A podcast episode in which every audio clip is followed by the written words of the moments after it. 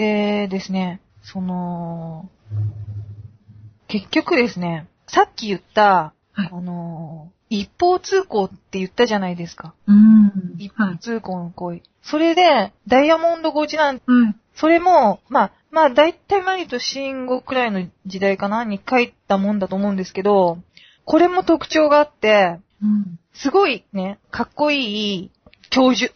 うん。教授が主人公って出てきて、うんまあ、アングレア、通称アングルっていう、まあ、アングルっていう教授が出てくるんですけど、最初すごいゲイみたいなことしてるんだけど、うん。実は、その、何ですかね、妹のことが好きなんですよ。うーん。実の妹ですか？実の妹です。で、うん実の妹の彼氏に、まあ、別れさせるんじゃないけど、ゲイみたいにして迫ったりとかするんですよ。わあ、すごいそれで、でも、妹は妹で、お兄ちゃんのことが好きなんですよ、実は。ずっと彼氏を作らない理由は。へだから彼らは両思いなんだけど、ーうん。でも、まあ、お互いに、なんて言うんですかね、こう、ね、恋したところで兄弟っていう。うん。で、結局、その、お兄ちゃんの方は妹を傷つけることを言う。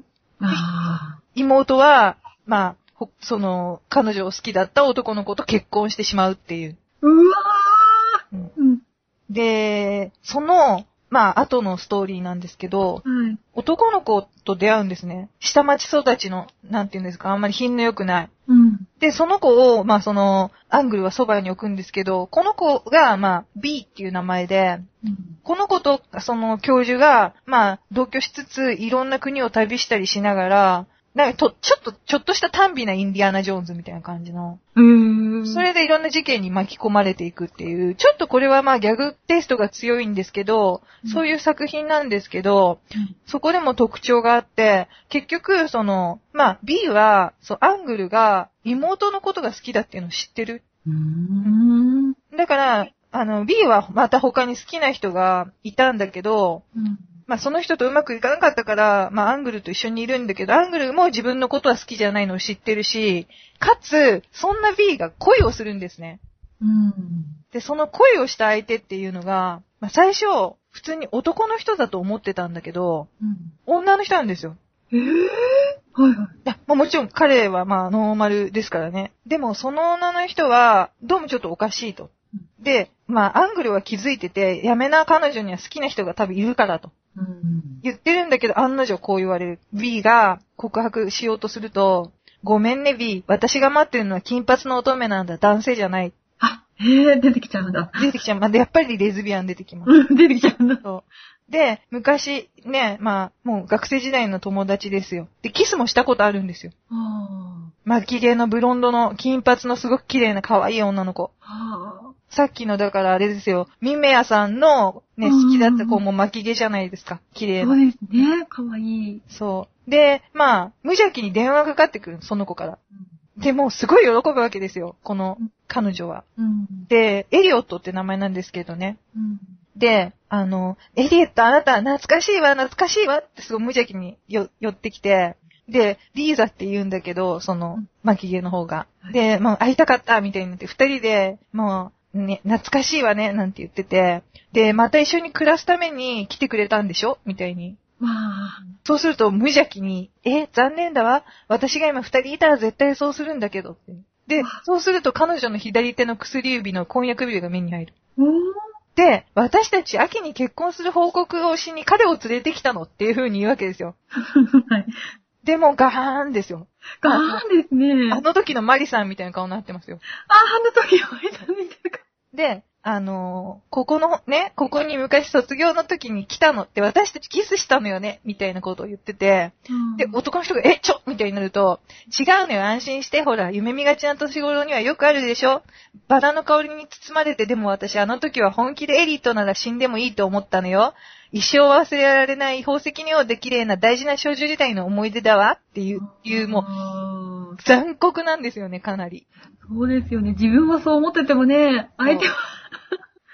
で、これもね、一方通行ですよ。あで、まあ、ここで、まあ、そのさっき言ったアングル。アングルに、まあ、ちょっと愚痴ったりするんですけどね。またうんマリと、だからレズビアンの人がぐ、ね、ちょっとつ通じるみたいなところあ。があったりして。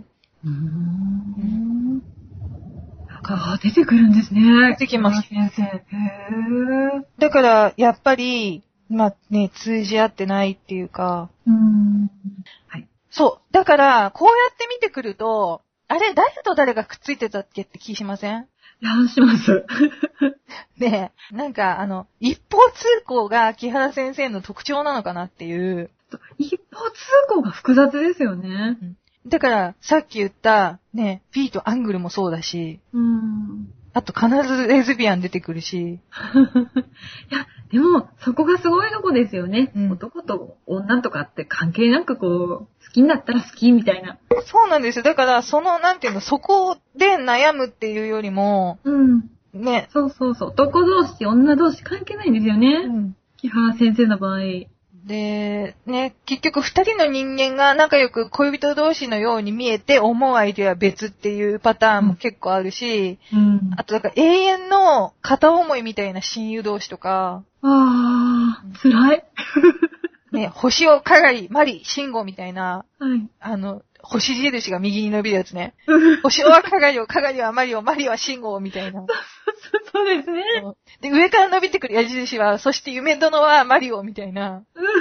そこに女の人も複雑に絡んでくるから、ほんと、全部一方通行ですもんね、見事にね。見事に一方通行ですかうら。そう。で、この行き違いっていうのにちょっとこれから焦点を当てて語りたいと思うんですけど、はい。実はね、ここが語りたかったんで、枕です、今のやつは。全部。はい、はい。ひどい。大丈夫です。そうなんですよ。あの、えっ、とね、行き違いが夢の石踏みっていうシリーズがあるんですけど、うん。それだと魔物とか幻想っていうような色彩と絡み合って、より複雑化していく。うん。または、両思いでもすれ違う恋が最後成就するときあるじゃないですか、マリとシンゴみたいに。はい。そうすると必ずついてくるのが死っていう。そうなんですよね。し、死んじゃうんですよね。そうなんです。で、天まで届けるはちなみに人に片思いしてるんじゃなくて、大義という存在に恋した男たちが、ね、大義と結ばれてる男たちに恋した女なんで、やっぱり片思いでしょ、うわー、切ないなー、はい。なんでね、その一方通行や、それでも友情がっていうところから、すべてを削ぎ落としてもっとドライに衝撃的なイメージで始まるのが夢の石踏みなんですね。うん。うん。で、そのちょっと夢の石踏みについてを丁寧にやりたいんですけど、うん。いいですかね。えうんまあ、夢の石踏みっていうのは、えっ、と、主にプチフラワーに掲載されてたもので、うん。で、まあ、少女漫画のジャンルなんですけど、ちょっと年上向けなんですね。うん。そうですね。あれ、だだでもレディースコミックじゃなくて、やっぱ大人の少女漫画っていうカテゴリーなんですけど、うん。こう、なんていうんですかね。いろんな話がある長い長い、あの、ね、コミックなんですけど、ちょっとね、一つのつ、ね、地続きの世界観っていうのを3本のお話があるんで、でそのお話が、その一方通行っていうのをものすごい象徴してるんで、うん。それをちょっとピックアップして喋りたいと思います。あ、なんだろう。はい。あの、一番最初の話、あー、はい。桜の森の桜の闇っていう話。うん。これはなんか、桜の木の上に住んでる魔物？うん。うん魔物に会った盗賊のシュカっていう男がいて、で、その時はまあ魔物だって気づいてないんで、えっ、と、二度目に会った時に盗賊なんでまあ彼を捕虜にして連れて歩く。うん。うんで、でも、シュカは実は盗賊家業をやってるけど、源氏の御家人で、で、まあ出世目指して6年前に家を出たっきり帰ってなくて、うん。そう。それで、まあ、その、いろいろそういう、画策してるっていう風にしゃ喋るんですよね、この、うん。桜の上に住んでた魔物に。うんで、まあ、その魔物は名前なんて別にないっていうから、まあ、本当に魔物だって思ってるわけじゃないから、じゃあ、その、俺がまあ適当に呼ぶから名前をつけようっつって、えーっと、花影楼っていう名前をつける。うん。でその花影楼は、まあ、本当は、本当は魔物、本当に魔物ですから、うん。あの、まあ、いろんなところに、降って消えてたり、降って出たりとかしてるんですけど、まあ、連れて歩いてて、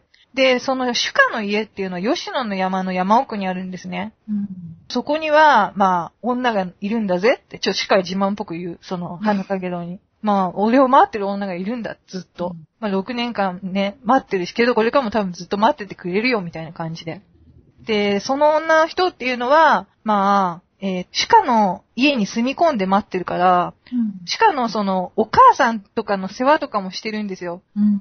うん。要はこう、ね、だ、旦那のお母さんの世話をしてるってことですよね。そうですね。だ旦那不在の間にも。うんうん。うん。それで、まあすごく寂しく思ってる。うん。鹿は待っててくれるかっていう風に言言って、で、まあね、わかるだろ？ここにいる限り出世はできないんだ。俺はこの腕で試したいんだっていう風にうん。言って出てくから、待てるかって、白絹って女の子なんだけど、それほど俺を愛してるかっていう風に言われて、うん。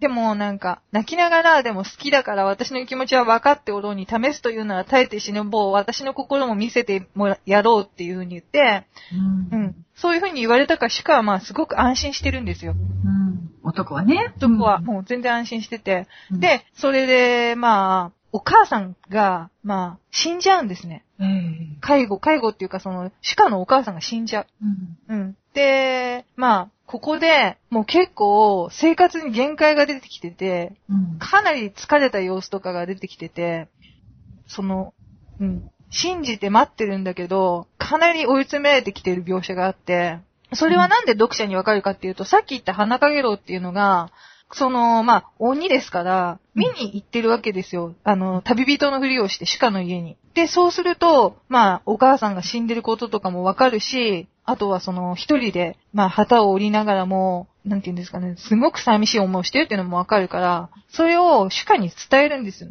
うん。死んだぞって。うん。でもその頃鹿は、まあ、もう俺には白絹っていう犬付けがいて、あの、故郷に帰ればいいんだぜ、みたいなことを、白拍子、まあ遊女ですよね。うん。とかを、と、なんか悠長に喋ったりしてるんですよ。うん。でもまあ、もう前にこの時代だから浮気じゃないですけど、女とか買ってるわけですよね。うん。うん。で、それで、まあ、その花影楼が、あの、奥さんのところから帰ってきた時にうん、どこ行ってたんだって、まあ、もう、この人のこと魔物だって思ってませんから、うん。で、まあ、白絹に会ってきた。うん。そなたとの約束通り白絹は待ってると。うん。こんな近くにね、恋人がいるとも知らずとう結構今、京都の方にまで来てるんで、うん。で吉野の山奥なんて奈良じゃないですか。はい。そう。だから、そういう風に言うんですけど、うん。まあ、ちょうど、そなたの母子が亡くなったところであったっていう風に伝えると、さすがにまあ、しかうろたえますよね。うん。で、まあ、その目の前で消えてみせるんですよね。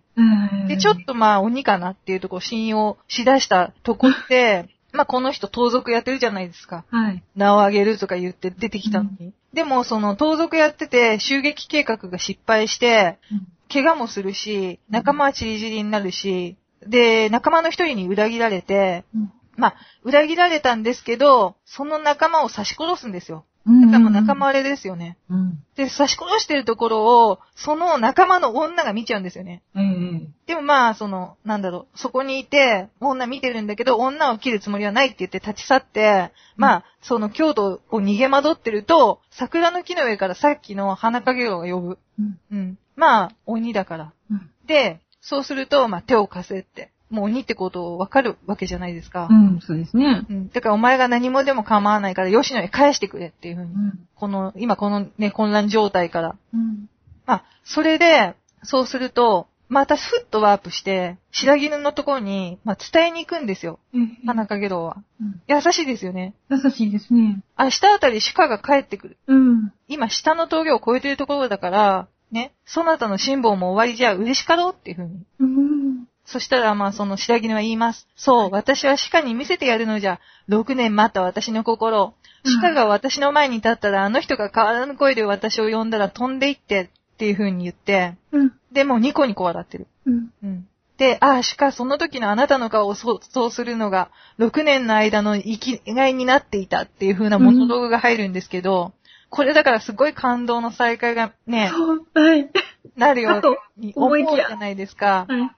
でも、これで、まあ、この後が圧巻なんですよね。桜の木がすごくたくさん、吉野がすっごいふ背景でいっぱいうん。書いてあって、で、まあ、その、ね、花影楼がまあ術を使って結構飛ばしてくれてるんですよね。怪我とかしてるんだけど。うん。で、連れてきてて、で、まあ、どこまで行ってもほの白い霞の世界だと。道に迷った旅人の死体がいくつも花の下に埋もれているという。うん。森の底で何かがしんと息を潜めて動いている命を見ているようだっていう風にうん。言って、二人が吉野のまあ、里に戻ってくる。はい。そうすると、まあ、森を抜ければ俺の家だ、女が待っている。うん。いささか長く待たせたかもしれぬが、ちゃんと土産もこの通りって言ってたら、言い終わんないうちに白絹がダッシュしてくる。うん。もう泣い泣いて感動の再会ですよ。しか、しか、白絹、これはなんと出迎えか、俺の帰りがよくわかったな。さすがは俺の女房になる女だ。うん。お前の元でやり直そうと思い戻ってきた。いろいろあってな。みんななくしてしもうたが、お前への土産だけはちゃんと。っ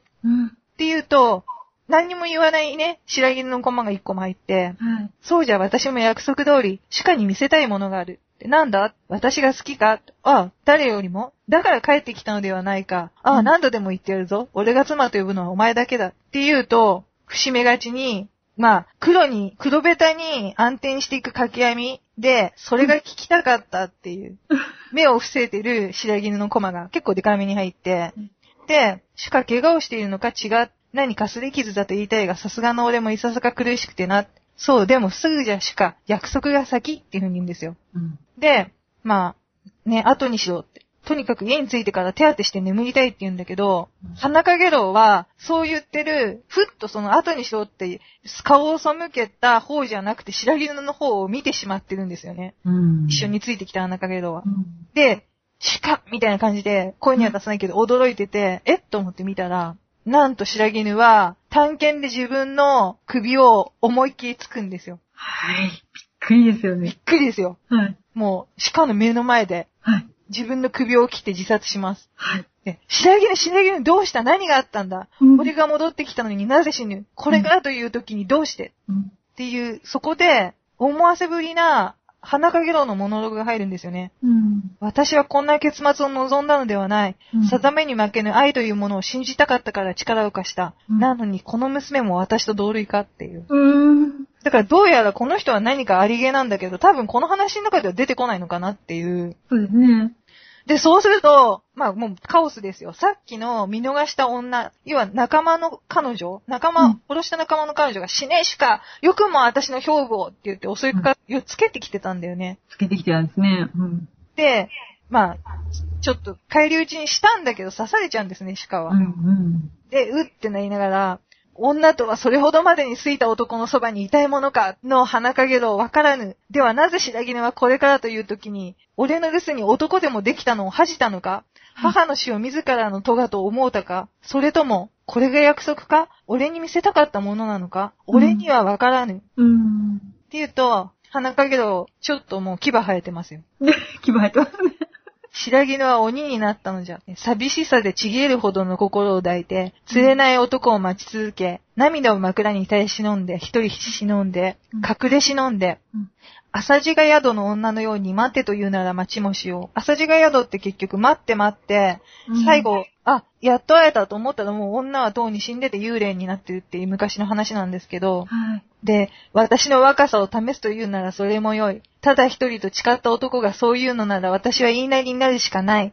強いしか、勝手なしか、いつかあなたは知るだろう。私の心を見せてやろう。どれほど私が愛しているか。うんどれほどあなたを憎んでいるか。っっていう、ここでものすごい鬼みたいな表情のはい。白絹のアップ。ええそれで、はっと気づくんですよ、シカは。うん復讐か。そう。それで、まあ、モノローグが入って、そう。白い山には神が出す。竜田の川には姫が伏す。寂しい場所には鬼が住む。桜の森には誰もいない。っていう、まあ、木原さんのモノローグが入って、はい。で、まあ、いつでも白絹の元へ帰ればやり直せると思ったこそ、白絹さえいれば、つって、で、自分の浅はかさに笑ったまま、うんふっと、もう完全に角まで生えてきました、この段階で、花かげろうは。はい。そう。で、お前は桜く鬼かっていう風に鹿が言うと、うんうん、ちょっと笑ってんですよね。そうですね。ちょっと笑ってん。で、お前はそうして誰を待っているっていう。うん。で、そうすると、まあ、マサっていうモノローグが入って終わるんですけど、うん。これ面白いですよね。一人の娘が鬼になり、男が死んだ。そしてあの顔で花が葬儀を執り行い、生贄をしとやかに飲み込んで、影もぼろの花の闇が残ったっていう。だから、もう、一方通行どころの話じゃなくなってきてるんですよ。そうですね。一歩通行じゃないですよね。どころの話じゃない。いきなりハードな展開ですよ。そう、1話目でそれだったんで、びっくりしました、私。でこれ多分マリとシンゴの最終回からそんなに経ってないんですよね。へだから鬼になっちゃったんだ。よ2になっちゃってます、完全に。かった、マリは。人間のままで。今ね、そうなんですよ。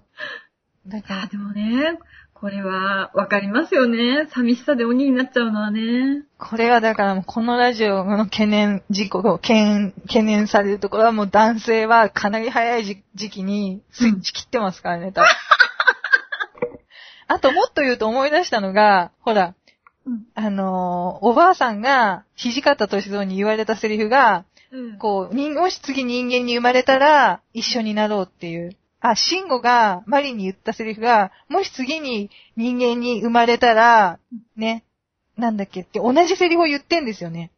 言ってましたね。もう一度出会いたいみたいな話そうね。だからあれは、あの、書いちゃったんじゃなくて、わざとやっぱりそこまで細かく被せてるんですよ。あー。細かいなぁ、先生。うん。それがなんで次に生まれたらじゃダメなのかっていうと、だんだん夢の石踏みを読んでると分かってきて、次に人間に生まれるってことは鬼にならない精神を持ってるってことなんですよね。なるほど。あー、なるほどね。そしてこの鬼は何かをしてしまったので永遠にこの桜の闇をさまよってるってことが、この続きで分かってくるんですけど、えー。この間にね、何本かまあ明るい話っていうか、まあ、古典の鳥飼早をテーマにした話。はい。うん。あれが入ってきて、これはめ珍しくハッピーエンドなんですけど、うん。ほっとしますよね。これ男女ものだしね。そうですね。うんほっとしますよねほ。っとします。それも後でチラッと触れるんですけど、まあだからこの繋がってる3本をちょっとね、はい。はい。いっぱいありますからね、夢の石組みね。うんで、さっき言った、その魔、まあ、魔物。はい。うん。誰だったのかと、うん。この人は。うんえーっと、これが、まあ、今度ね、青ずきんっていう話が。ああ、はい。青月ね。はい。えーっと、自分の、なんて言うんですかね、お父さんが、うん。平清盛、まあ、あの、平家打倒を企てて、でも、無本人として捕まっちゃって、それまではすごい貴族だったんだけど、まあ、打って変わって、もう、ボロ屋敷に住んで、あるものといえば、桜屋敷と言われた、屋敷の周りの桜だけっていう、ええそういう没落して、で、自分に残されてるのは美貌だけ。うん。でそこで一緒に住んでるのは、幼馴染の、あの、婚約者の姫。うん。うん。えーと、名前何でしたっけ？さつこ、さつこちゃん。はい。さつこちゃんっていう。はいうん。それと同居してて、一方で、もうでもこのままでいったら、もう食うや食わず死んじゃうということになって、で、しかも、この人は元服できないんですよ。うん。なんかっていうと、まあ、美貌がすごいって言ったじゃないですか。うん。なんで、まあ、お前の家はなんか反逆者だけど、俺が、その元服っていうのは烏帽子をやって元服儀式を取り行ってくれる後見人がいないとできないから、うん。なんかやら、や、元服させてやる代わりにやらせろみたいに迫ってきた男の人が、ゲイの人がいて、ええうん。で、それ何なんか冗談じゃないみたいに跳ねつけたら、もう分かった。まあ、平家の有力者ですから、うんその、お前はね、元服させた奴はみんな死刑にしてやる。お前は一生その稚語の姿で生きろっていうふうに言われるんですよねる。。で、絶対絶命。でも、そんな彼に恋をしてる人妻。はい。もうそれはなんと清盛の娘。うんあ、孫です。清盛の孫。照日姫っていう、その人にもう覚悟を決めて、後ろ盾になってくださいって言いに行くわけですよ。で、あのーまあそうするとまあね、トントン拍子にいろいろ物事がうまくいくんですけど、うん。でも、なんですかね、すごくこの人、二面性があって、ええで、それがゾッとするほど怖い描写がたくさんあるんですけど、なんていうの、自分で自ら、あのー馬の手綱を切って、うん。平家の人に、ね、自分を妬む、こうやって急急に、なん出世した、うん。照日に取り入って出世した自分を妬む奴がやったんだみたいな風に見せかけて、で、なんかその、照日を、に、こう、なんて平家を、なんなんていうの、取り締まるみたいな、引き締めるみたいな命令を出させたりとか、うん。で、なんかもう、本当にあなたがいなきゃダメなんです、みたいな態度を見せてて、その、さつこちゃんには、そんなあんな女どうでもいいみたいな感じの、お前が一番に決まってるじゃないか、みたいな、結構オラオラな感じで、うん。うん、接したり、要はその、ものすごいその、転がし方どうすれば、どのタイプがうまくいくかっていうのを心得てて、ええで、天草へ、あの、ゲイの人いたじゃないですか。はい。その人にも昔ね、拒んだ僕が悪かったんですと。取り入りますもんね。取り入ります。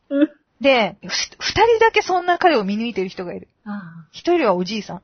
うん。その時の顔がすごいんですけど、うんまあ、おじいさんも嫌なやつなんですよ。もうとにかく自分の没落して家を再興することしか考えてないから、サツコは言うまでもないが、今や平家の浮気姫、平家の浮気姫も年下のそなたに続婚とか、うんね、あの、王家につながるサツコの血筋と金の姫と、あ、姫の金と、男にはどちらも必要じゃ。あとは女の独占欲と競争心をうまく利用してのし上がればいい。で、本心ではどちらが好きなんじゃ。うん。って言うと、黙って、みんなあなたがなさってきたことではないか、おじい様。おじい様は、まあ、それが貴族の生き方でのって言うと、すっごい怖い顔で、だから我はあなたが嫌いなんですよっていうふうに、あすっごい冷酷な顔、多分その、あんまり見たことがないぐらい冷酷ですよね。マリもこんな顔したことないですもんね。ーそうです。しないですね。で、この人は、まあ、それでトントン拍子でのし上がっていくんだけど、さっき言った照妃姫には名ばかりの夫がいるんですね。ええうん。それは、まあ、あの、源氏なんで、すごい肩身も狭いんですよ、平家の中で。。うん。でも、この人は頭が良くて、この人も彼の二面性を見抜いてる。うん。だから彼が、なんていうの、ちょっとこう、芝居とかしてる後ろに、から冷淡な目で見てたりするっていう。うん。うん。で、まあ、そうこうしてるうちに、清盛が死んじゃうんですね。はい清盛が、その、元服式あげてくれる予定だったのに。ああ、はいはいはい。で、この時に、まあ、うすうす伏線を張ってあったんだけど、わかるのが、どうも、桜と契約、桜に住む魔物と契約を交わしてるみたいな。うん。まあ、だから、桜ですよね。じ自分の、まあ、夜中に桜の声を聞いたらしくて、自分の願いを叶えてくれる代わりに、おあの、なんて言うんですかね、お前を差し出せみたいに桜に言われて、うん。ねえ、願い叶えてくれるんじゃなかったのかみたいに家に帰ってきて切れて桜に火を放つんですよ。清盛が死んじゃったから。だから結構もうここで破綻し始めてて、うん。まあ宮廷はのんきなもんなんだけどう、ん。夫は清盛が死んだこと、夫って照妃の夫は清盛が死んだことによって、源氏の兵を集めて挙兵しようとする。うん。うん。で、まあその動きの最中に、さっき、ほら、男のゲイの人ともよりを戻したって言ったじゃないですか。はい。で、その人とに、なんか、運悪く道で、な頼む、なんかもう、照妃姫とも別れて、もうその、薩子とも別れてくれみたいに、本当に好きなのは俺なんだろうみたいに言われて、うん。で、首とか絞められちゃうんですよ。うん。で、そこに通りかかったのが、その、照妃のさっき言った旦那、挙兵してる最中の旦那で、うん。で、その旦那に捕まっちゃうんですね。うん。で、まあ、もう散々だって、こ苔にはされてるわけじゃないですか。はい。目の前で愛人とね、イチャイチャされて。うん。でもここで、まあね、言えと、お前は、照妃と言い名付けとどっちを愛してるんだと。うん。だから答え次第で死ぬも生きるも変わるぞと。うん。そうすると、またすっげえ嫌な顔で、焼いておいでか三十男がっていう見下したような顔で言うから、この人はなんか本当に、なんていうの、感情がない感じに描かれてるんですよね。本当ですね。あれですよね。よく言う詐欺師の典型みたそいうな。そうそうそうそう。うん。それでもう本当にキレられちゃって、山奥の、まあ、雪山の山中の牢に拉致されて、投獄されちゃうんですよ。あうん。一条藤原家の隠れ谷っていう。ーうんだから、なぜなら、夫ある意味でそなたとちぎった照人、言い名付けにそれを許した薩子と、ね、二人の女の犯した罪の報いは、元はといえばお前のせいなんだから、お前が全部罪を受けろ、みたいな感じで、そう。それで、まあ、この、彼に幽閉されてしまうと。うん。でも、何ですかね、春うん。結局、ここに彼が閉じ込められてるってことを、まあ、ね、突き止めるわけですよ。はい。その、姫と、薩子は。はい。でで、このね、女性がね。はい。怖いですよ。女同士協定結びましたよ。うん怖い怖い怖い。書いてあるが、17歳と19歳、まだ少女のような若い二人の女は協定を結んだ。ね。うん秋篠様をお助けしたら二人のうちどちらを愛しておいでか目の前ではっきりと選んでいただくのじゃ。うん地獄しか。もう地獄しかですよね。で、このノローグですよ。貧乏貴族の女に何ができる？未来ある秋篠様には私が必要なのじゃって言ってる、まあ、照妃姫。うん。ね。恥知らずの成金女め。秋篠様に必要なのは温かな家庭じゃって言ってる。うんさつこちゃんいい子だったはずなのに、もう完全にここで毒婦の顔しちゃってますから。もう同等ですよね。女同士。それでまあ、ね、牢に会いに行くんですけど、はぁはぁ言いながらね、うん、息切らして。聞き出して。で、もう、まあ開けると、すごいキャッキャしてるんですよね、秋篠。礼を言うよ、二人ともここまでって言って、もううんニコニコしながら、もう桜の花びらがもう散ってる中で、うんはーってなってて、それ見て、もうこの女の子たち、魔法ですよ。ポーってなってますよ。ねえ。本当に。で、お選びくだされ、秋篠様。私、照彦か薩子殿か。でなくばもう人よも眠れませぬ。本心を秋篠様。こういうね、声を揃えて言ってます。二人。うんでも、まあ、閉じ込められてたし、もうめんどくさくなっちゃったんですよね。ねえ。我の愛してるのは我自身じゃ。あもう、え、信じない信じませぬこの時の二人の顔能面ですよね。もう、はい。で怖い怖い。はい。こ女の人のね、都合のいいやつうん。あ、二人とも傷つけまいとそのような嘘。あんまりなお優しさじゃ、秋篠様っていう。あるあるあるある。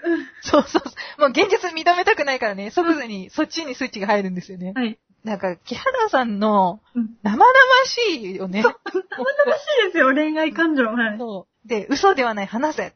助かったわ、一刻も早う今日に戻り、遅れを取り戻さねば。うんっていう。そこで女二人は嫌じゃ。今日に戻ればまた地獄じゃ。うんあの女の元に通う姿を見るくらいなら、いっそ、これ右と左に分かれて、秋篠を挟んで、二人で秋篠の方を横顔で見ながら、いっそって言ってるんですよね。ねで、一斉のせいで前と後ろからドスドスって秋篠を刺し殺す。はい。そうです。でも、なんか、心中を図ったな、ずうずうしいそうなったこそって、二人とも考えてること一緒だったんですよね。ねえ。うん。で、なんか、両名とも我によるなって言って、それでも拒絶しますよ、秋篠は。はい。で、嫌だ、まだ死にとうない。我は若い、我は美しい、助けつって桜にすがるんだけど、死んじゃって、うん。で、まあ、その死んだ秋篠を前に、心中を図ったんなら、そなたもさっさと死ぬがよかろう。そなたが死んだら、私は秋篠様をお連れして今日に戻り、私と同じ墓に埋めてもらおう。照日が言うわけです。うん。それは私の言うことじゃ。許せぬ。そなたさえいなければ、私は幸せになれたのに。うん。そこで、また、こう、二人の女が殺し合いですよ。殺し合いですよね。ほんとすごい。で、それで、それからモノローグが入って、山の隠れ谷のランマーの桜が狂乱の二人の女の殺し合いを黙って見ていた。やがて、ここもあんまりなんで、ただの黒ベタにセリフだけですよね。ええ。コリポリピチャバリバリポリって書いてある。本当に鬼ですよね。鬼私のものじゃ、これで永遠に二人は一一体になれる。食べちゃったんですか？そう。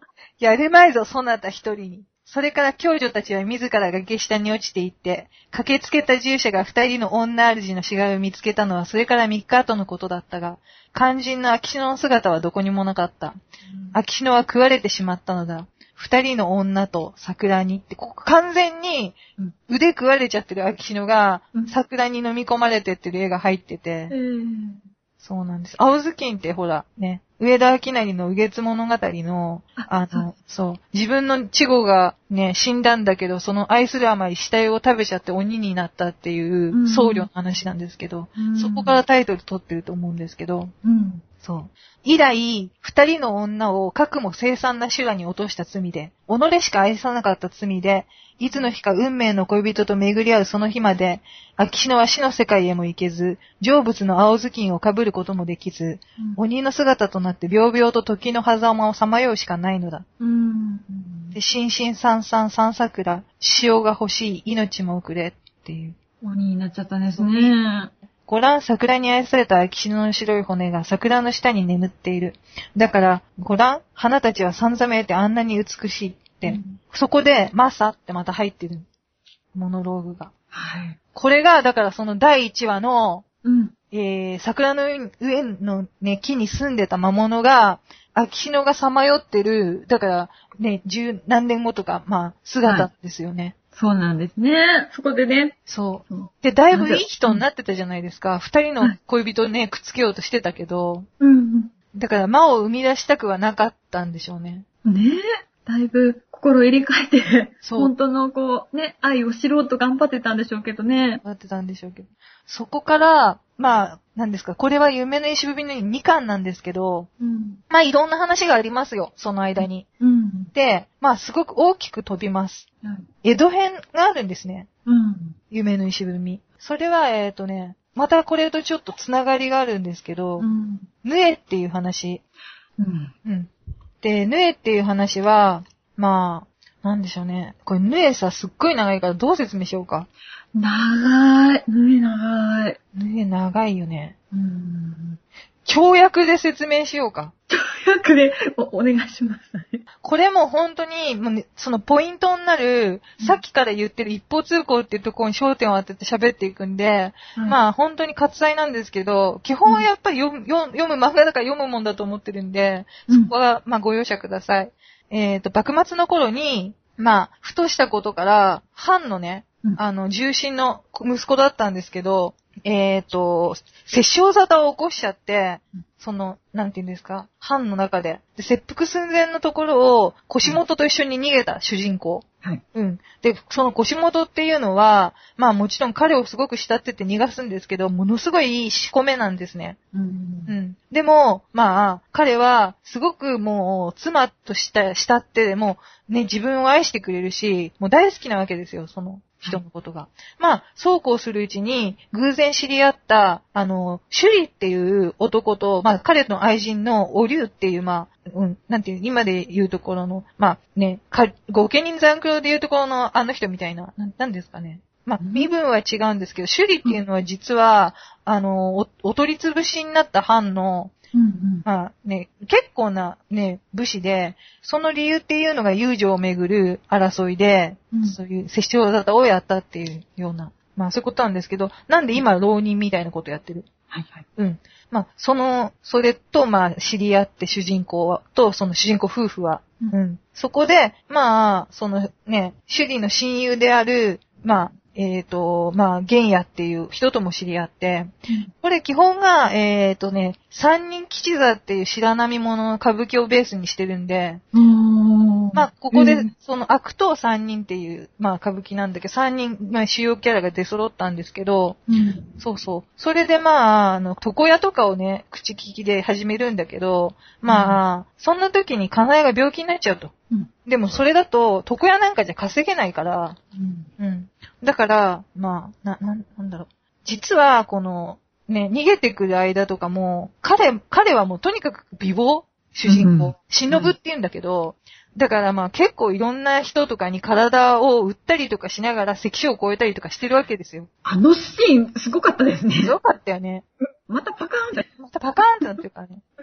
ほんと。そう。で、まあそんなことやってるんで、もうとにかくね、まあそういうことにはこだわりがない人なんだけど、ええ。うん。まあ後々それが超ひどくなっていくんだけど、筒持たせをやろうと思いつく。ええ。うん。そうしたら、ね、お金稼げるし、その病気の奥さんに、のことも養えるっていうか。うん。で、筒持たせをやろうと思うんだけど、えーと、その、首里っていう男と、玄也っていう男と組んで3人で、まあ、江戸で悪事を働くようになる。はい。なんだけど、奥さんが、あの、病気の最中、お母さんみたいなうん。ことを一言言っちゃうんですね。ええ。で、それを聞いてなんか複雑な顔をするんですよ、主人公の忍は。うん。え、こんなに自分が頑張ってるのに、何、お母さんのところにやっぱり帰りたいのかみたいな。うん。うんで、まあ、その、それはワンカットだけ入るんだけど、そうこうするうちに、まあ、自殺しちゃうんですね、この、かなえさんっていう、うん。ブサイクな奥さん。はい。それはまあ多分周りが思ったのは病気のこともあるし、あとは彼女のことをいじめてた女の子がいて、その女の子は、あーね、忍さんのことが好きなんですよ。ううんん。。だからそういうのもあって耐えかねて自殺したんだろうかなみたいな風になってて、それで、うんでもまあ様子がちょっとおかしいんですよね。け自殺したじゃないですか。はい。でも、しばらくしたらうん、あの、ショックで寝込んで起きたら、かなえは、旅先で一緒に逃げてくる最中に死んだのだって言い出す。はい。この忍さん。うん。うん。ね、そんなことないよって、かなえさんと、えね、しばらく一緒に江戸で暮らしてたし、仕事も一緒にしてたし、俺たちともね、あれ知り合いじゃないかって言っても、うんそんなことない、そんな妻は、なんか、ぼ僕の妻じゃない、みたいに言い出して、そんな記憶はないって言い出す。ええ。だからよっぽどショックだったんだろうなと思って、うんまあ、しょうがないかと思ってて。でも、そうこうするうちに、まあやっぱりね、寂しさから、こう、今度その、まあ、シュリっていう男の人なんだけど、その、一緒にワークジ働いてるシュリっていう男の人にのめり込んでいく。うん。どんどんね、依存が強くなっていく。うん。シュリかっこいいんですよね。かっこいい。すごいかっこいいですねかっこいいよね。うん。うん。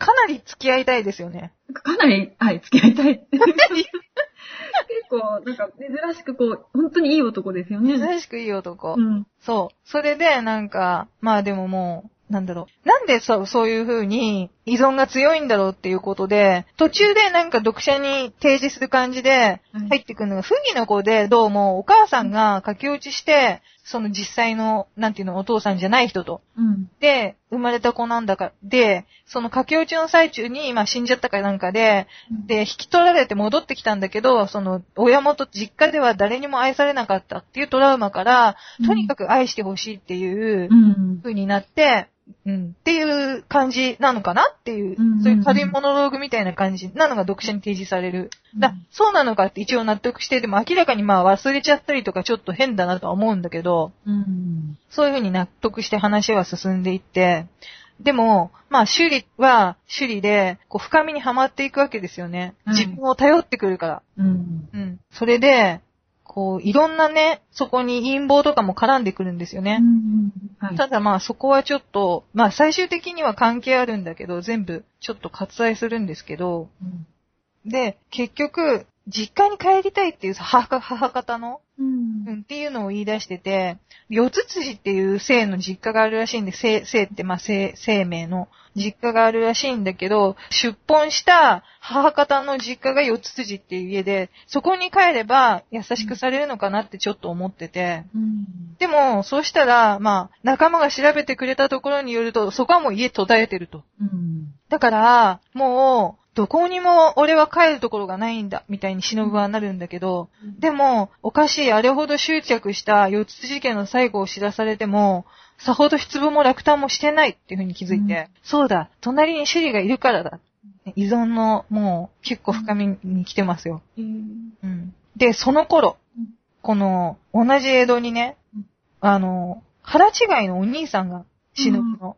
うん。忍のお母さんっていうのは5歳さんで、なおかつ出本したんですけど、その、忍の前妻？忍の、要は、うん。お父さんの前妻さんだから、そうですね。ん先生ねそう。で、しあの、体を壊して死んじゃったうん。前妻の息子が、うん要はお兄さん、義理のお兄さんが、ええまあ、と、江戸にいると。とにかく嫌われてんですよね。たまたま偶然会ったりとかするんだけど、ガン無視されたりとかするんですよね。うん。で、まあ、そこでまた傷ついた顔をして、で、まあ、読者の人はやっぱり、結構ね、こう、あ、本当愛されてないから、なんかあったんだろうな、みたいな、そういう想像はして読んでいくんですけど、そうだ。でね、その、つつもたせとかもすれば、うん。なんだろう、今度は首里にのめり込んでるから、うん。首里を主観、主観させたい。うん。あの、お家、要は今取り潰しみたいになってるけど、士官、要、お金が貯まれば士官できるっていう、士官の道を探せるっていう。だからそのための、ね、お金を、首里のために作るんだってなって、体とか売り始めるんですよ。そうですね。うん。もうなんか好きになったらすごい相手に一途。好きになったらというかまあ、自分と一緒にいてくれるんだきっとっていう人には一途になって、うん。うん。でも、その体とか売り始めるんだけど、その首里、ね、首里とは別にまたそう関係があってうん、で、そうこうしてるうちに、その、お竜さんっていう、最初、いたじゃ、首里といい仲だった女の人がいたじゃないですか。はい。そう。お竜さんは、その共通の知り合いに、まあ、十手持ちに、ね、散々ね、お竜さんとね、その、首里に世話になったくせにね、その、お竜さんの、ね、男を取るような真似がよくできるな、みたいに言われる。で、よく考えたらそうだって自分は後から来て何やってんだみたいになって、で、今度こそはと思ったのに、やはり首里も違うのか？っていううカットが入るんだけど、うんそこへ顔からなんか出てんだよね。出てますね。あー、みたいな。それで、で、まあ、お竜さんに遠慮するっていう感じで、そう。で、前に首里は、ほら、遊女のことが元で、ね、お家をって言ったじゃないですか。うん。だから、女とか男とか関係なく、もう恋するのも生きてんのさ、めんどくさいみたいな生活を、なんかな、ね、そうですね。屍みたいになってたのが、うんね、そこへお前が現れたんだと、その三人で悪事をやってる原野っていうね、人に、まあ言われるわけですよ、忍は。うんだからね、もう目に見えて明るくなったし、そのね、友情のこともほとんど言わなくなったのに、うんね、割り切って付き合ったはずのお龍さんも本気で実は愛してた。これどうすればいいんだろうな、みたいな風に言って、でも、ね、忍は分かってる。だから、なんかもう、身分違いで結婚はできなくても、まあ身分低いからお龍さん。うんふさわしいのはお龍さんだって言うんだけど、うんまあ、こう励ましてくれるわけですよ、玄野は。焼け酒にね、付き合ってやるみたいな。うんうん立ち直るまで毎晩みたいな感じで。いい人なんですよね、この人ね。この人いい人ですね。ね、どうしようって、お龍さんにも悪いし、なんか自分はやっぱ邪魔者なのかなみたいに思ってるんだけど、うん。まあ、なんだろう、つつもたせに出かけるんですね。うん。うん。そうすると、たまたまつつもたせで出かけた先の、ちょっとなんか居酒屋から声が聞こえてきて、どうせ私が可愛がってた飼い犬に手を噛まれたバカな女さってお龍さんの声が聞こえてくるんですよ。うん。うん。で、なんか、おうなん、その、かわいそうだけど、姉ちゃん俺たちが遊んでやるぜ、みたいな、案の定、ね、たちの良くない男の人に絡まれてて、で、それをなんかまあ救おうとして、ちょっと乱闘みたいになってると、首里が現れて、うん。で、まあ、その、ここで女装しているというか、まあ、つつもたせやってるのが、忍だってこともお龍さんにもわかるんだけど、うん。うん。まあ、なんでそんな格好してんの？つつもたせとは言えないから、まあ、さっき言ったもう一人の玄也ってやつを脅かしてやろうと思ってた、なん、みたいなうん。ことを言って、で、まあ、そうやって三人ね、鉢合わせしちゃってて、うんそうすると、まあ、言うわけですよ、首里が。うん。お龍は好きだ、だが忍にも惚れてると言ったらっていうふうに。うん。でも、そうすると忍は無理するな。実は私も同情されてると知りながら、シリと暮らすのが鬱陶しくなってきたっていう。うん。うん。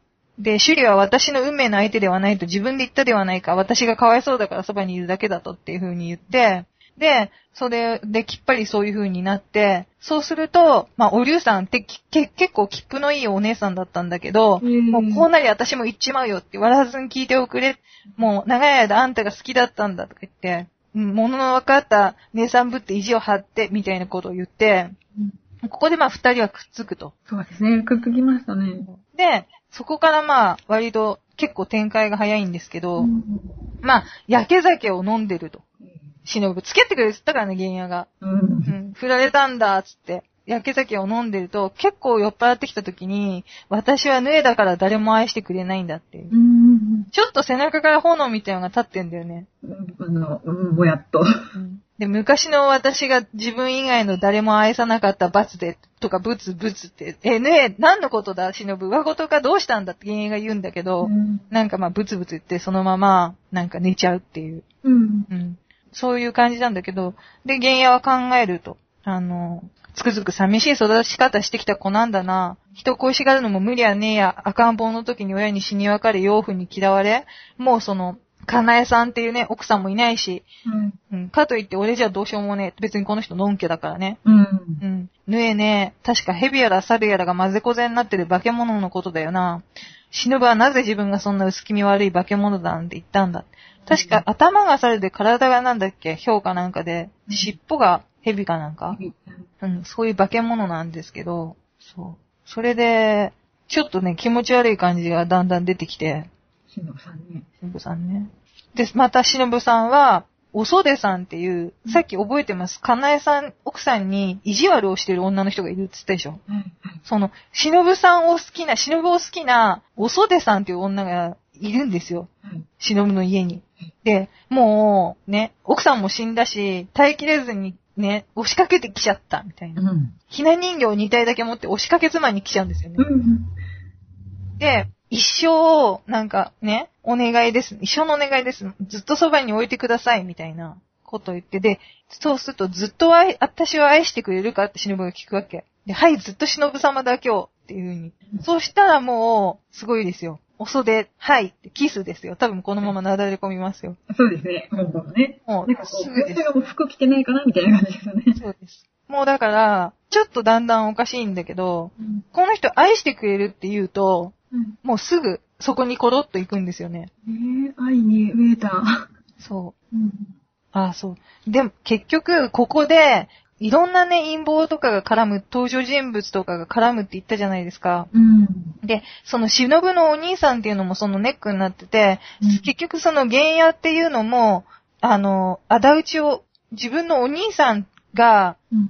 要は心中したと見せかけられて毒殺されてるんですね。うん。で、その仇討ちをしたいって思ってたんだけど、結局途中でまあね、ふとわかることなんだけど、さっき言った心中したっていうのは、うん。忍のお母さんだっていう相手が。うん。うん。うんうん。それが分かってて、でもまあ、何者かに毒殺されたっていう、うん。情報だけ掴んでてとか、まあみんなちょっとずつ接点があって、そうですね。でそう。あと、いろいろ妨害してくる人っていうのが、まあそれぞれの思惑で誰かを好きだったり、だからここもね、一方通行なんだけど、脇役たちもすごい恋愛絡みの一方通行で、誰かを損得で妨害したりとか、いろんなことをやってるんですよね。みんなそれぞれか、ね、あの、過去とか思惑がありますよね。そう。ただ、その、なんだろう、四谷階段みたいになっちゃうから全部ちゃんと喋ると、うん。うん、なん、なん、まあ、それはそれで楽しいんでしょうけど、うん。そこまで古いもんじゃないからネタバラシしちゃうのもね、あれなんで、はい。そう。で、またそうこうしてるうちに、シュリが、お竜さんと別れるんですね。うん。結局うまくいかなかったんですよね。うん。あの、恋愛感情じゃなかったから、やっぱりシュリが。う。うんん。で、元さやになっちゃって、ええお袖のと結婚したのにシュリとも付き合うっていう、うん。もうほんと誰とでも寝ます。はい。この人。この人ね。うん。で、ちょっと原野は、なんか、すどういうことなんだと。うん。もう、色欲魔人って言われてますからね、原野に。え うん、しょうがないじゃん、みたいにゴロゴロしてるけどね。え そうですね。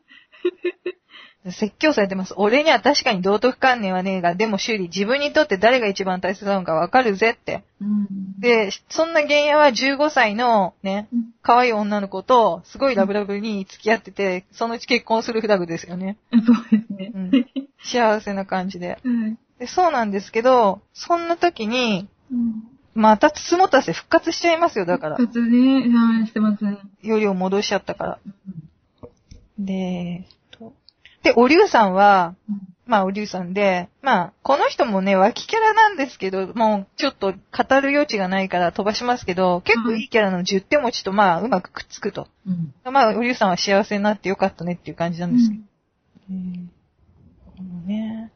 あ、そうそう。で、お袖と結婚した状態で、まあ、つつもたせとかやってたんですけど、あのー、忍のお兄さんは出世を狙ってて、で、忍は愛に飢えてる子だっていうの分かってるから、うんお願いって頼めば、多分、やってくれることが分かってて、あるお願いを忍にしたくて、その奥さんであるお袖を拉致してくるんですよね。はい。で、案の定お願いを忍が聞いちゃう。うん。うん。で、聞くんだけど、まあなんだろう。ね、その、玄也とうん首里は、まあ助けに行く。助けに行きます。うん。まあ、すまあ、ちょっと、なんていうの、偉い人に性の接待しろみたいなことをね、実の兄に言われたんですけどそう。ですね。うん。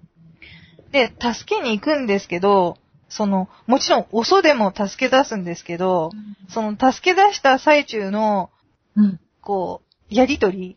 うん。だから、助け出してるからすごい近くにいるじゃないですか。首里も玄也も、はい。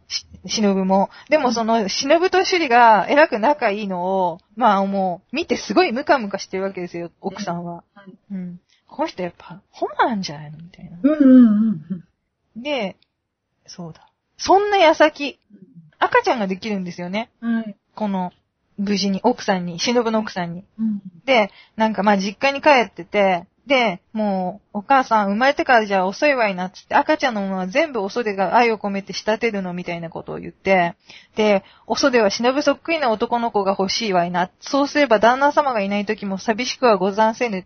この胸に抱きしめて可愛がって誰よりも愛して、どこにもやらないって言ってるんですよ。お母さんと喋ってる。うん。でも、それをたまたま、まあ、あの、外に来てた忍が聞いちゃうんですね。えで、超不穏な顔ですよ。ー。うん。うん。で、それから、なんか、うん。えっ、と、まあ、首里と抱き合ってるはい。忍の姿を、まあ、その奥さん、お袖さんが見ちゃって、すごい形相で睨んでる。うん。はい。で、その、睨んだまま、なんだろう、ね、しばらくして、首里とかには会わないまま、うん。川に浮かんでるんですよね。そうそうそうそう。くりですよね、あれね。え、え？っていう。そう、死んじゃうんですよね。はい。自殺しちゃったんですよね、多分。うん。多分ね。おそでさん。結局、うん。でもここから真実が割れていく。はい。はい。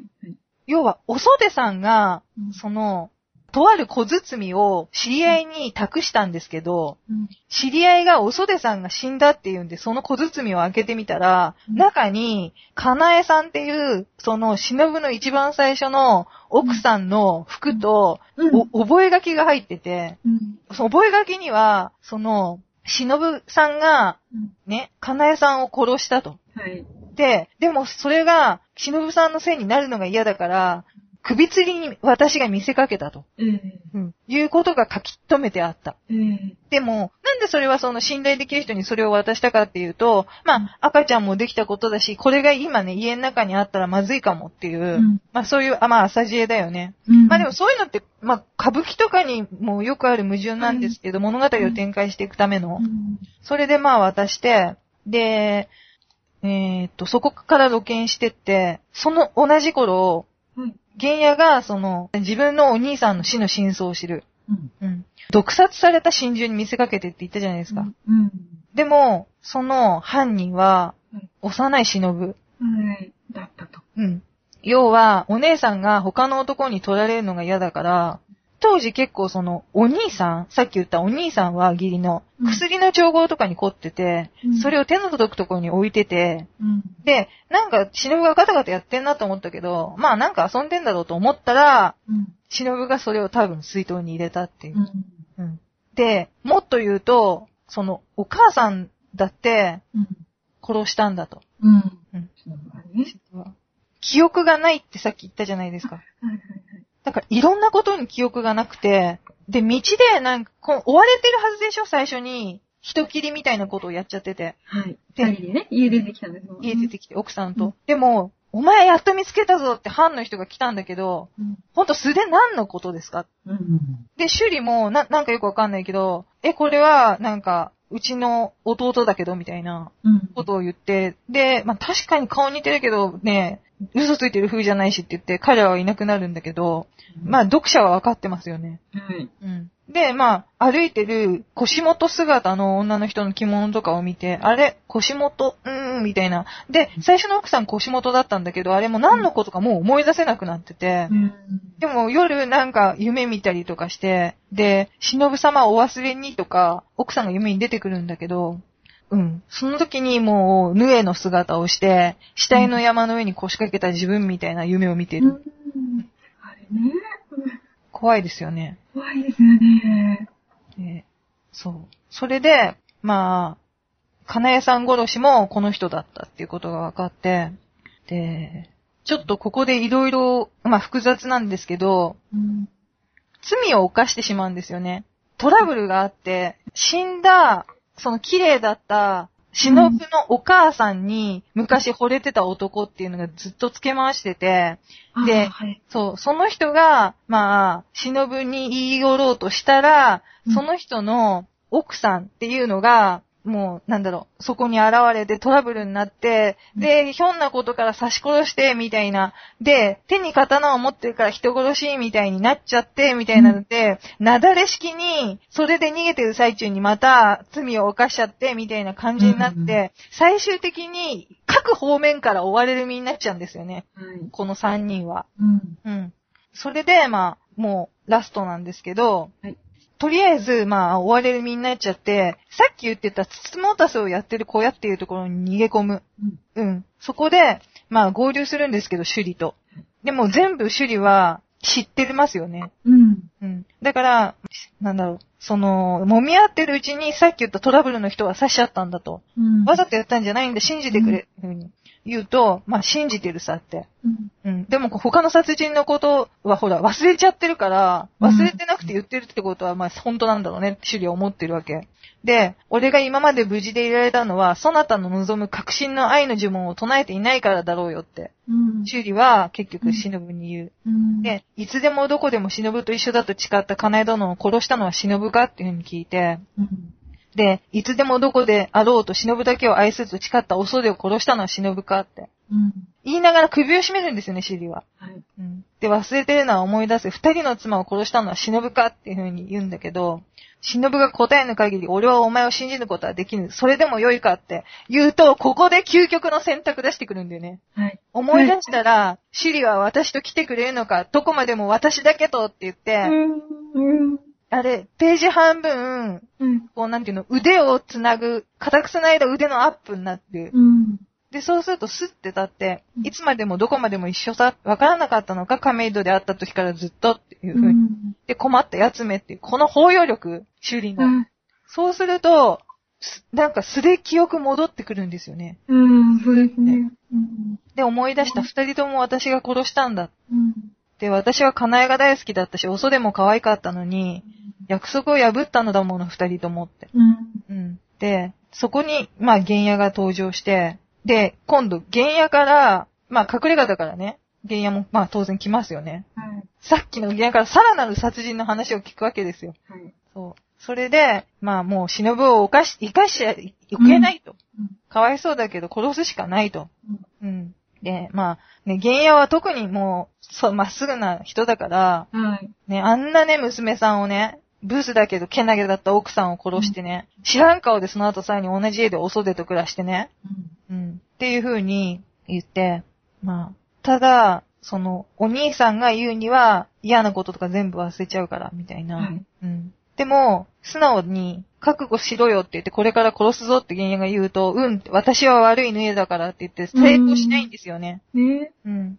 で、ちょ、やめろみたいに首里はなるんだけど、その、うるさいっつって、首里もちょっとおかしくなってるのを原野からしたらわかるじゃないですか。うん。お前、忍ぶと言うとお前がまでダメになるんだってうん。言うんだけど、その、首里は原野の背中を刺しちゃうんですよね。はい、刺しますね。で、忍は化け物だぜって言ってるんだけど、うん許せ原野。だからその時は俺の手で殺すって。うん。で、お前かわいそうに首里、とことん見せられちまったんだなって言って、うん原野は死んでいって、暗黒を抱いて生きやがれって言って、ねこのセリフ。このセリフね。はい。だから親友だったのに、うん。魔物を取ったわけですよね。ねうん。で、まあ、これで殺せばいいってしばらく時が経ってね、落ち込んでる修理に、さっきの血のついた刃物を死ぬ場を渡すんだけど、うん。原野の仇はおこんがするさ、さっきの15歳のね、はい。言った。ねで、ちょっとそういう風にまあね、笑いながら皮肉に言って、で行くか忍ぶっていう風に。うん。それで、まあ、こう、なんていうんですかね、身辺整理じゃないけど、一回、こう、屋敷の人とかにね、暇を出してお金とか渡して、首里は。ううんん。全部もう、周りを片付けて、うんで、紋付きの黒い服に着替えて、ええ再び隠れ家に行く。はい。そうすると待ってた忍はうん、つつもたせの姿。うん。まあ、服がそれしかなかったっていうのもあるんですけど、あでも役人が探してるのは、つつもたせの女装の男とその相棒なんだろうっていう。うん。で、まあ、明日になれば二人は花形役者さって言って、うん。うん。確かに、だからその、なんだろう。ね、忍だって武士だから、女装の悪党にした方がお兄さんは傷つかないじゃないですか。うん。っていう配慮もあって、うん。そう。でもここでなんかまあやっぱち狂ってるっていうか可愛いのは、うん運よく逃げられたら今日へ行こう主義って、もう絶対死ぬのに、そう。で、四つ辻の屋敷跡を見たいんだって言って、うんなんで忍は急に今日の四つ辻家に行きたくなったんだっていうと、うん。子供の頃怖い夢を見てうん、ちょうど隣の部屋にいたうねめの兄上に泣きついたら、勉強家の兄上は、それがヌエという化け物だと教えてくれて、翌日ヌエという大の能を見に連れて行ってくれた。うん。兄上は学問に関しては、私にも時々は優しかったんだ。うん。醜い姿で汚いボロをまとって、世を恨み人に嫌われ退治され、夜の海に流されてしまうヌエの姿はなんだか悲しくて、そんな夜の夢の中で私は四つ辻家の遠い先祖の秋篠という人間になっていたっていう。で、高慢な秋篠は自分しか愛さなかった罰で、あの世とこの世の境の孤独地獄に落とされて、魂の救いを求めてさまよっていたんだ。うん。長い長い間まるで寂しいヌエのように一人ぽっちって。で、それで忍は自分がヌエだと言ってたんだなって。うん、で、きっと私は、その、秋篠の生まれ変わりなんだっていうふうにシュ、うんシュリーに話す。ええだから名前も似てるしね。うん私が屋敷跡に行けば秋篠の魂も安心すると思ってっていうふうに。うん。で、まあ、天命がね、あれば今日へも行けようって、うん。運が尽きたらそこで二人死ぬだけさって。で、いう感じで、まあ翌日ですよ。もう、まあ思えば儚い身の上じゃなっていう歌舞伎っぽいセリフが入って、で、一気にね、2ページ見開き、はい。見開きいきました。はい。あの、まあ、雪がガンガン降る中、御用っていう提灯を持って、すごい人数の取り物の人たちと、その、つつもたせの姿で、剣を持った忍と、まあ、黒の紋付きの着物を着て、立ってる二人の後ろ姿。はい。うん。でも相当な剣の使い手じゃないですか。はい二人とも。二人とも、もうなんだからか、抜かれてますもんね、剣ね。そう。だからものすごい、まあ、いい線行くんですよね。うん。逃げ切れるのかなぐらいのところまで行くんですけど、うん結局、まあ、逃げ切れずに、うん。あの、首里をかばって、忍が切られちゃう。うん。うん。でも、ここって本当にもうみんな逃げ切れるかなって思わないんですよね。だから、歌舞伎なんかの手法なんだけど、本当に試練の旅路っていうか、まあ、無理なんだけど向かっていくっていうシーンあるじゃないですか。はい。うん。ああいう感じなんですよね。うん。なんかね、やっぱり最後、分かってるんだけど、二人で逃げようっていう。だから、ね、とことんまで、自分たちの納得いくまで、最後死に際っていうのを自分たちで決めようっていう感じの美学。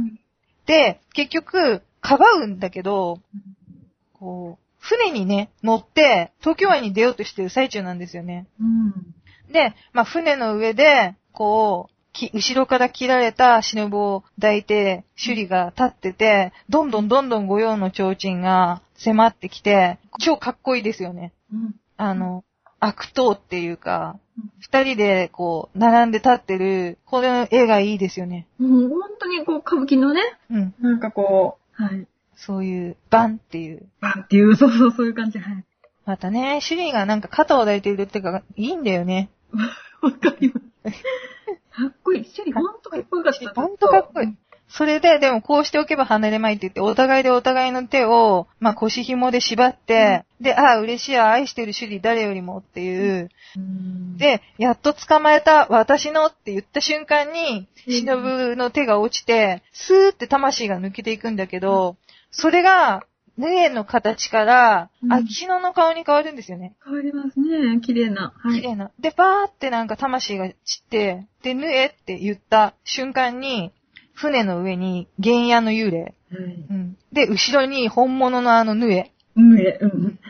で、その地獄への案内役が本物のヌエかって言って、うんで、また恋をしろとせっついたのはお前だぞ、おかげで堪能したっていう風に原野に言って、待ってろ、またあの世で三人つるんでって言って、うん。シリも自害しちゃうんですよね。うんで、結局、その、お兄さんはいろんなわだかまりがあって、その、弟のことを、まあ、殺人も知ってるから愛せなかったけど、船に穴を開けてそのまま沈めろっていう風に言って、うん。まあ、ね、取り物の役人とかは、そんな困りますよ、みたいに言うんだけど、いや、実は本当に、この藩の、うちの藩の追っ手がかかってる罪人だから、この藩のことだから藩で処分するって言って、うん。まあ、そういうことでしたら、みたいな感じで、うん。で、もう死んでこそ初めて私はあれをこだわりなく愛してやれるっていう風に、お兄さんは言って船を沈めるっていう。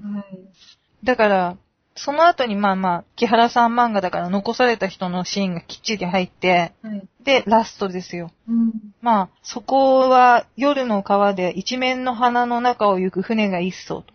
二人仲良く地獄への道行きだと笑っていた。夢かうつつか明けてこそ、我はな名をなす人外の淵に、よどみつ流れつゆく性の、口ながらうつほ船の月日も見えず、暗きより暗き道にぞ入りにける、遥かに照らす山の葉の月って、やっと捕まえたって、ね、はい。首里の手を、ままだ片方の手は結んだままで、うん。背中合わせにやっと捕まえたって言って無邪気に笑ってて、最後夢さってなってんだよね。うん。だからずーっとマサって言ってたでしょ。う。うんん。じゃあマじゃ、マじゃなくて、結局ここでやっと秋篠も成仏できたっていう。ええよかったですね。一巻から始まる。だから、あれですよ、この一方通行を語るのに、はい179分ですよ。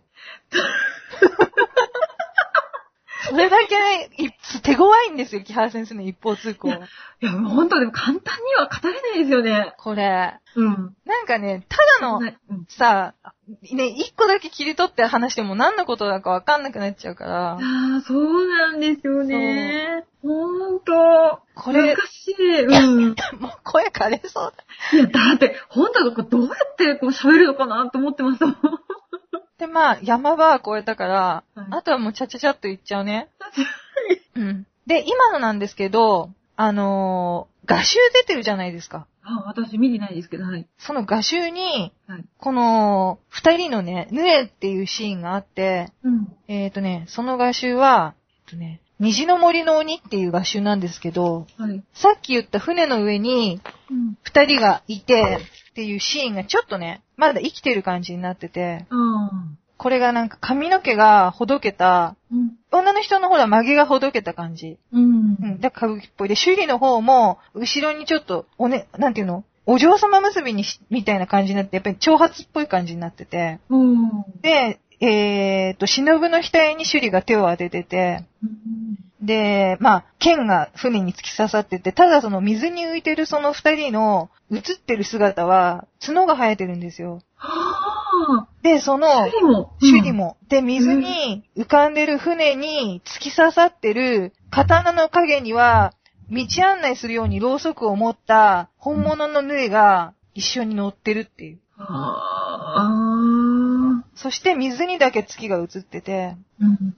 で、その暗きより暗き道と入りに行ける遥かに照らす山の葉の月っていうのは何かっていうと、うん。あの、世阿弥の洋曲のヌエっていうのの出だしなんですね。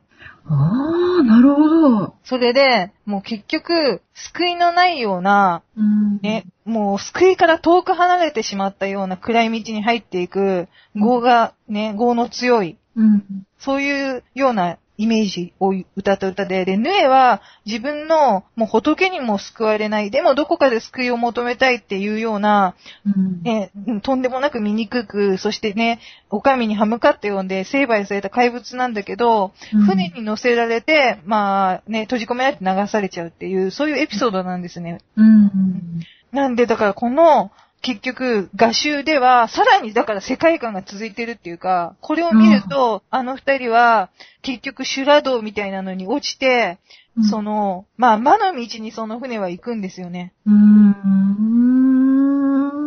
だから、秋篠が解き放たれるには本当に一人の人間の魂ごとの犠牲が必要だった。そして犠牲を犠牲とも思わない精神が必要だったのかもしれないっていう。うわー、すごいななんです。他にもまあその船に乗る前のカットもあって、さっきの二人で立ってるのと同じようなのがカラーなんですけど、ぁ。うん。やっぱりもうそこの船の前に立ってる、まだ乗り込んでない状態の船でも上にヌエがもう乗って待ち構えてるっていう、そういうカットが、ううんん、あるんですよね。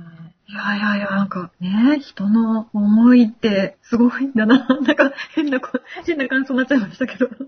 そう、なんかね、まあ、なんだろう。だから他にも、うん夢の石踏みってみんな魔物が出てくるじゃないですか。みんな魔物ですねね。大江山家電だったら茨城の童子とか、うん。あとはさっき言った鳥飼屋もそうなんだけど、北の国から来たバイキングっていうのがルーツになってるっていう風にしてますよね、鬼は。うんはいはいはい。そう。で、鳥飼屋はラストは船でバイキングの国に行くっていう、それハッピーエンドなんだけど、うん。だからその、ね、外見が違って人々に意味嫌われてるうちに、生き残るには力を強くしなければいけなくって、特殊な能力が授かったみたいな設定になってますよね。うんこ。の人の世界観。そうですね。うんね、石組は。あとはその風蓮記っていう割と長いやつでは、ちょっとマリと信号じゃないんだけど、天文と地文っていう二つのね、印を持つ二人が。うん結構好きです、私は。あれも、そう。あ、ちょっと山岸さんの時にちょっとまた語ろうと思うんですけど、ああ、はい。うん。あれは、まあね、鬼っていう字は、こう隠れるっていうのの、ね、恩っていう字と当てて、うんだから、その、この世の断りをすべて見てしまったから、ね、うん隠れるっていう、自分たちはいいんじゃんなるみたいな、うん。二人でこう、能力を共有するみたいな話だったりとか、うん。そういうなんか、まあ、いろんな面白い話がまだまだあるんですけど、夢の石踏みは、まあ、ちょっと、そういう、全部、そういうね、魔物とか、この世ならぬものと関わりがある話ですよね。うん。他は、まあ、長寿、そうじゃない話も短編では入ってるんですけどあ、あ、はい。うん便利よね。そうなんですね。いや、これはなかなかね、あの、長いし、たくさんお話エピソードあるんで。もう、ちょっとね、うん。ですね。これどう、どうやって締めようかな。なんでね、えーと、あとはね、いろいろ、まあ24年組はさっきも言ったんだけど、実際にね、が外国とかに行ったりして、うんまあね、東欧旅行とかしてベルリンの壁を実際に見たりとか、はいあとはまあまあね、そこでね、ベルンシュタインっていう漫画に着想を得たりだとか、だからやっぱりこんだけリアルなものだし、人間の感情っていうのを掘り下げて考えれたのかななんて思いました。はい。いやもうなんか、少女漫画のね、域じゃないっていうかもう文学ですもんね。ね。はい。なんで、一発目、ものすごい長くなっちゃったんですけど、はい。お付き合いいただいてありがとうございました。久しぶりに語ったんで、喉が痛くなりました。私も、なんか久しぶりにこう、漫画の話語れて楽しかったです。